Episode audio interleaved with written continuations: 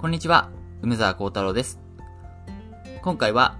見る将は将棋を観戦しながら上達しようというテーマでお話ししていきます。と私はですね、あの、本を書いて、将棋の7つの上達法という本を書きましたけども、その中で7つの上達法をご紹介しました。で、そのうちの、まあ、一つである観戦について、これから何回かに分けてお話ししていきます。で、将棋っていうのは観戦することでも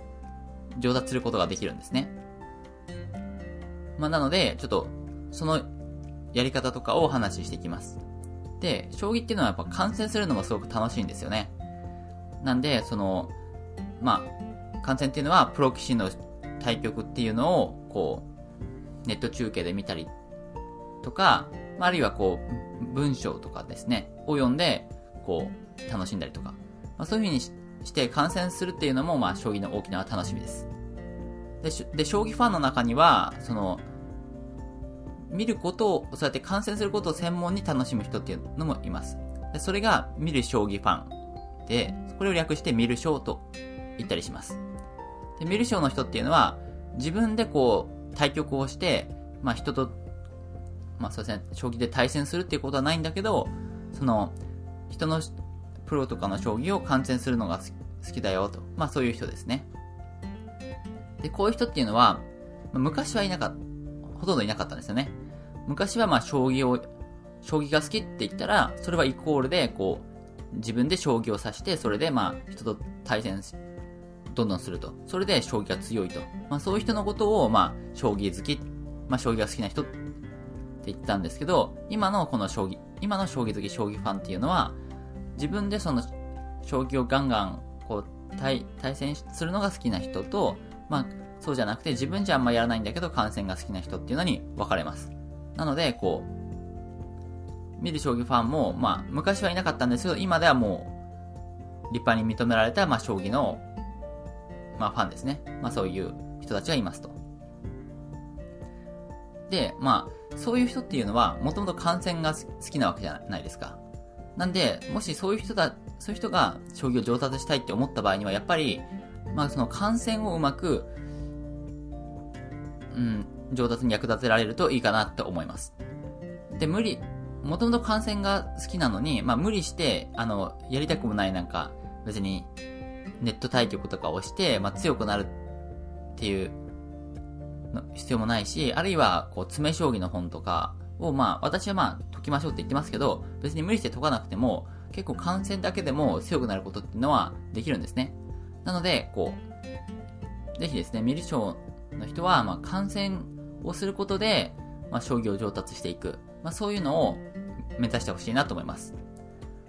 で、今回はですね、ちょっと、私のちょっと話もしようかなと思ってて、私も実はですね、昔は見る賞だったんですよ。で、見る賞から、こうなんですか、こう、始まって、こう、将棋をこう上達していったら、その、将棋の観戦自体も面白くなっていったので、その話をしたいなと思います。で、私はですね、あの、見る賞だった時期っていうのは、まあ高校生の時ですね。高校生の時に私は見る賞でした。で、その頃っていうのはあんまりインターネット対局とかもなくて、えっと、じゃあ何で見てたかっていうと、主に新聞ですね。新聞にはですね、あの、毎日、将棋の観戦記っていうのが載ってるんですよ。こう、すごくちっちゃいんですけどね。こう、新聞のな、な、もう中ほどのページのだいたい後ろの方あたりなんですけど、こう、ちっちゃくこの将棋と囲碁がセットになって、こう、毎日の載ってるんですよね。で、それを見てました。で、当時見てた、読んでたのは朝日新聞ですね。で、高校生の時になんかこの、新聞を毎日読む習慣があって、で、その中でこう、あ、これ新、まあ、将棋も載ってるし、読んでみようかなってことで、まあ、読んでたと。いう時期がありました。で、私は、将棋自体は小学生の頃にルールは覚えて、まあ、ちょっと友達とかと指したりとかはしたんですけど、まあ、それ以降全然やってなかったので、高校生の頃っていうのは自分で将棋をやるってことはまあほぼありませんでした。なんですけど、まあなんとなく、将棋面白そうかなと思って読んでたんですよね。で、その時に、ちょっと、私がその将棋にのめり込むきっかけとなる人物と出会いますと。で、それが藤井武九段なんですね。で、私今でも藤井武九段のファンなんですけど、その、当時やってた、うん、朝日、朝日杯ですね。まあ、朝日杯将棋オープン戦だったかな。まあなんかその名前の、まあタイトル戦じゃないんですけど、その、朝日新聞が主催している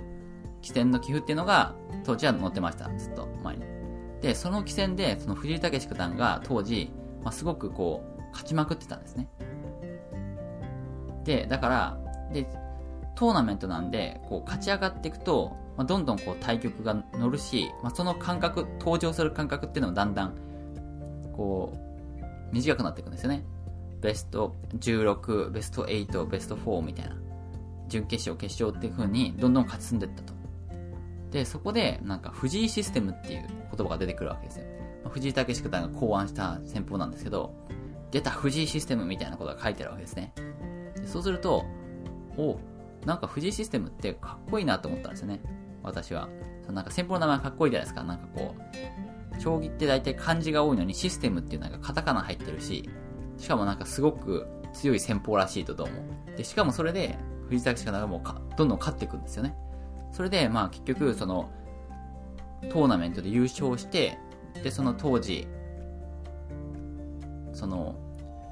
朝日オープンの、まあ、タイトル戦じゃないんですけど、番勝負があって、それを羽生さん、羽生さんと対対戦するっていうのがあったんですけど、まあ、そこまで行ったんですよね、藤井さんが。それを見て、お、なんかすごい藤井システムでかっこいいなって思って、で、自分でも藤井システムをやってみたいなって思ったんですよね。で、そんなこと思ったのが、まあ、高校生の時ですね。で、それっていうのが私がその、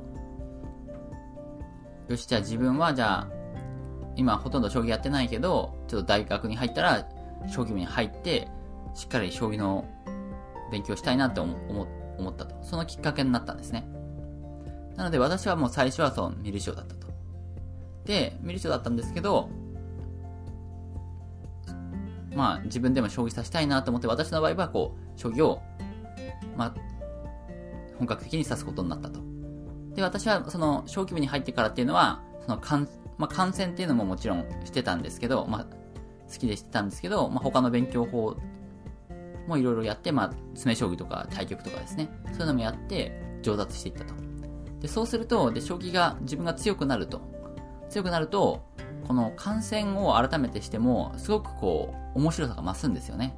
こう、例えば、盤上でこう、今、どういう駆け引きが行われているところなのかとか、そういうことが分かって、で、そうすると、その時の対局者の身長っていう、心情っていうのもよくわかるんですよね。こう、新聞だったらその書かれてない部分っていうのもわかるし、まあ動画でも、その解説者が言ってること以外のことも、あ、今、対局者っていうのはこういうこと考えてるんだろうなっていうのもわかると。で、そで、もちろんその、盤上で行われているその戦いが今どうなってるかっていうのも、まあ、よ、よく自分でわかると。そういういいことがありました。またですね、あの、新聞の観戦記を見て憧れてた藤井システムっていうのも自分でもさせるようになって、で、観戦してるともうものすごくよくわかると。そういう状態になりました。で、そうしていくと、まあ、その、将棋の世界っていうのが、やっぱり観戦自分が弱かった時に比べて感染の幅っていうのが広がって、将棋の世界がどんどんどんどん広がって、ますます楽しくなっていったんですよね。なので、その、将棋上達してよかったなと思ってます。で、私は別に、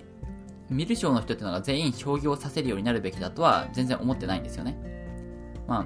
好きなようにそれぞれ将棋を楽しむのが一番いいと思ってます。まあなんですけど、まあこのラジオあ、将棋ラジオを聞いてる人の中にはやっぱり上達、将棋上達したいなっていう人が多いと思うので、そんな人っていうのはぜひですね、あの、感染をですね、うまく利用して、将棋を上達していてもらいたいなと思います。で、そうすると、やっぱ将棋を上達して、それによっては、なんか観戦がこんなに面白くなったぞっていうのを体験できるっていうのは、いうのはやっぱり、見る将からまあ、将棋に入っていって、将棋を上達した人の特権なんですよね。やっぱりは、もともと見る、将棋を観戦するっていう観戦そういう習慣がない人には、観戦が面白くなるっていうのを体験することはできないわけじゃないですか。なので、見る賞の人とそういうですね、上達したら、完成がこんなに楽しくなったとっていうのを味わえるいいいいところがあるので、まあ、ぜひですね、感染が好きな人は将棋の上達を目指してほしいなと思います。はい、ということで、今回は、見る賞は将棋を完成しながら上達しようというテーマでお話ししました。それでは皆さん、良い一日を。